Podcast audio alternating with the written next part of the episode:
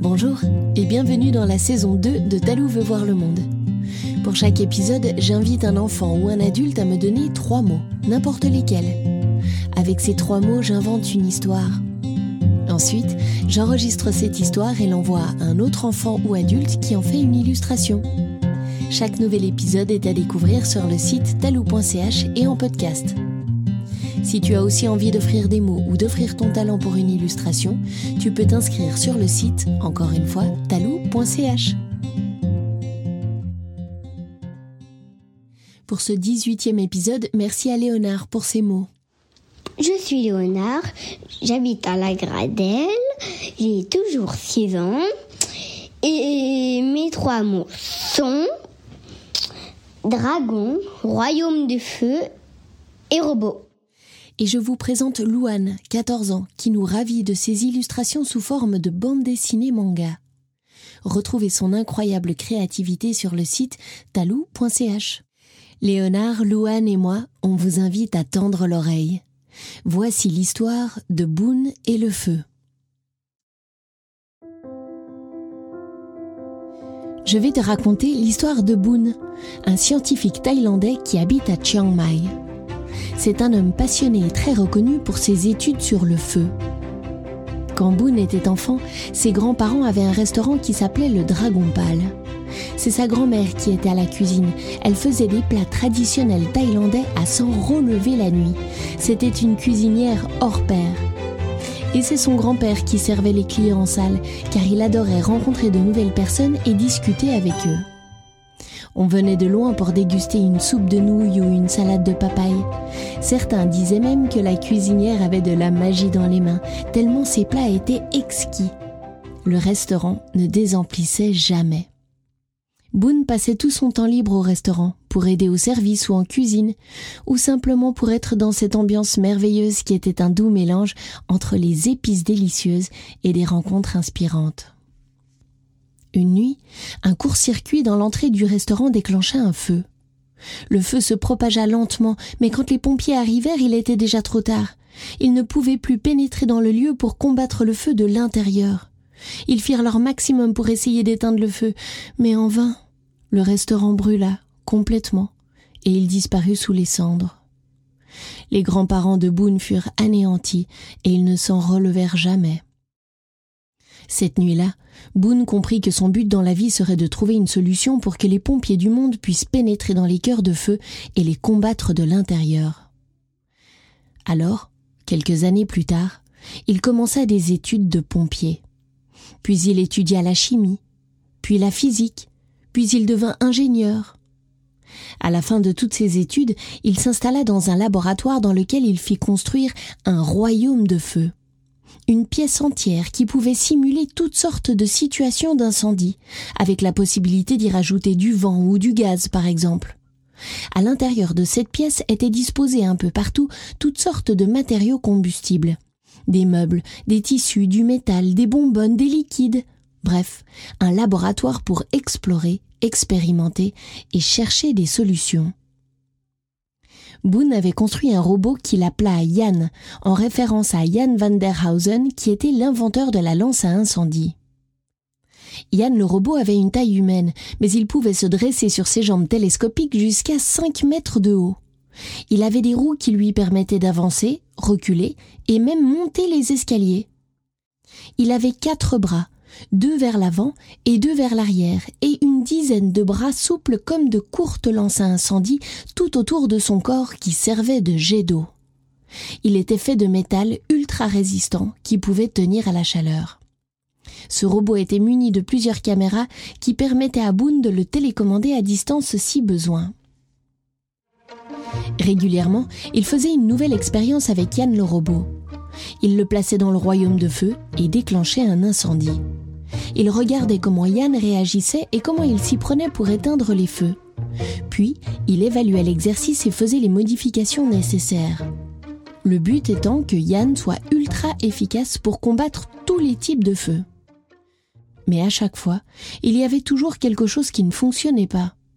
D'abord, le robot ne prenait pas toujours les bonnes décisions. Il n'était pas assez créatif et réactif pour trouver des solutions à tous les types de problèmes.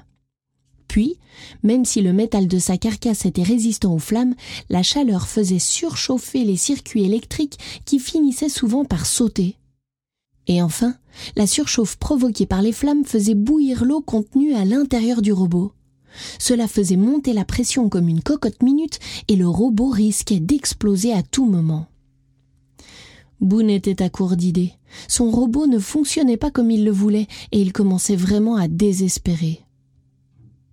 Un jour qu'il rentrait à la maison par la rue principale, il passa devant une vieille librairie. Dans la vitrine, il y avait un très vieux livre qui s'appelait Les légendes thaïlandaises. Sur la couverture était dessiné un dragon. Boone avait souvent entendu ses grands-parents raconter la légende du dragon solitaire qui vivait caché sur une île du sud du pays. Ils étaient sûrs que ce n'était pas une légende et qu'un dragon cracheur de feu était bien sur une île secrète. Piqué par la curiosité, Boone entra dans la boutique et acheta le vieux livre. À l'intérieur, il découvrit la légende du dragon dont lui avaient parlé ses grands-parents. Il y avait même une vieille carte des îles du Sud avec une croix dessinée sur une île supposée abriter le dragon. Boone était un scientifique, il ne croyait pas aux vieilles légendes et encore moins aux histoires de dragons, mais tout de même, une partie de lui doutait, et il avait besoin de vérifier. Si le dragon existait vraiment, alors il pourrait peut-être l'aider à trouver une solution pour son robot combattant du feu.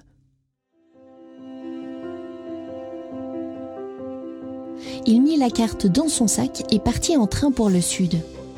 Là, il loua un petit bateau à voile et il se dirigea tout droit vers l'île où se trouvait la croix.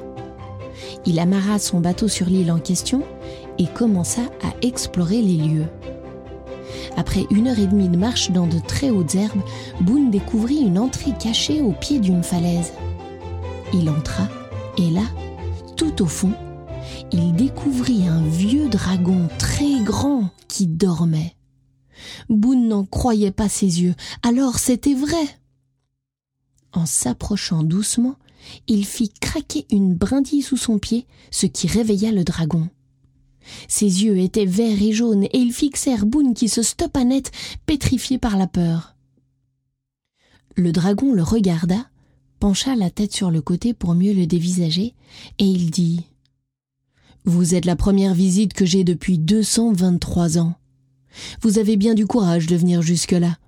J'imagine que vous devez avoir une bonne raison pour venir jusqu'à moi. Bon, bon, bonjour, monsieur le dragon, bégaya Boone.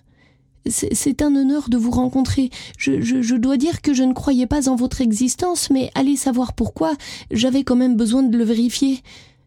Vous êtes un scientifique, n'est-ce pas? Euh, Oui, comment le savez-vous? Parce que les scientifiques ont toujours besoin de comprendre ou vérifier leurs intuitions, dit-il avec un petit sourire en coin. En effet, je fais de la recherche sur le feu. Je cherche un moyen de combattre le feu de l'intérieur, pour réussir à l'éteindre le plus rapidement possible. Votre connaissance du domaine pourrait m'être bien utile. Accepteriez-vous de m'aider? Bien entendu, que voulez-vous savoir? Alors Boone lui expliqua son problème en détail. Il parla du manque de créativité de Yann le robot et des problèmes de surchauffe d'électricité et d'eau. Alors le dragon lui dit Mais c'est un dragon cracheur d'eau dont vous avez besoin. Il s'expliqua. Notre peau en écaille régule la température, elle ne surchauffe jamais, elle est isolante, elle est complètement ininflammable. Nos yeux ont un filtre nous permettant de voir de jour, de nuit et à travers la fumée. Un battement de nos ailes permet de souffler les flammes jusqu'à les éteindre, et notre queue nous sert de gouvernail pour nous diriger quand nous volons pour prendre de la hauteur et passer au-dessus des éléments. Pendant que le dragon parlait, une image très claire se dessinait dans la tête de Boone. Il voyait non pas un robot, mais une sorte de scaphandre pour les pompiers. Un scaphandre en forme de dragon qui aurait une structure isolante et ininflammable. Il aurait un système de refroidissement pour que la structure ne surchauffe pas. Ainsi, pas de risque d'explosion d'eau bouillante ou d'électricité. Donc, pas de danger pour le pompier à l'intérieur. Il y aurait des lentilles sur les yeux avec filtre pour la vision nocturne qui serait aussi efficace en pleine fumée. Le scaphandre aurait des ailes pour voler au travers du feu et au-dessus. Les ailes seraient aussi efficaces pour souffler et éteindre le feu. Et enfin, grâce à une pompe intégrée, de l'eau pourrait être éjectée depuis la bouche. Merci mille fois pour votre aide, monsieur le dragon. Je vais en effet construire un soldat du feu à votre image. Comment vous appelez-vous? J'aimerais lui donner votre nom.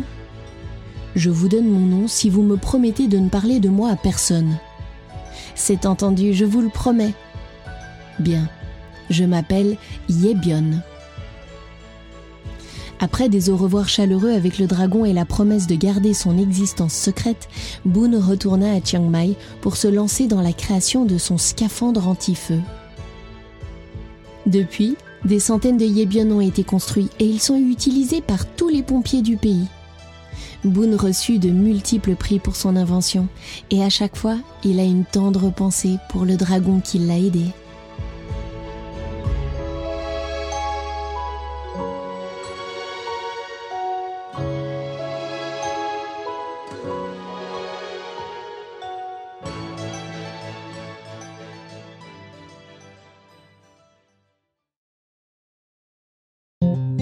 Et voilà, l'histoire est finie pour aujourd'hui.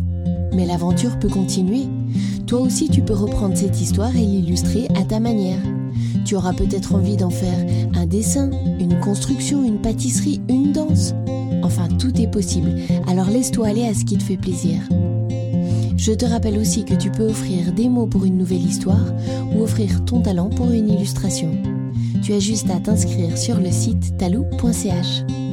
À très bientôt pour une nouvelle histoire de Talou veut voir le monde.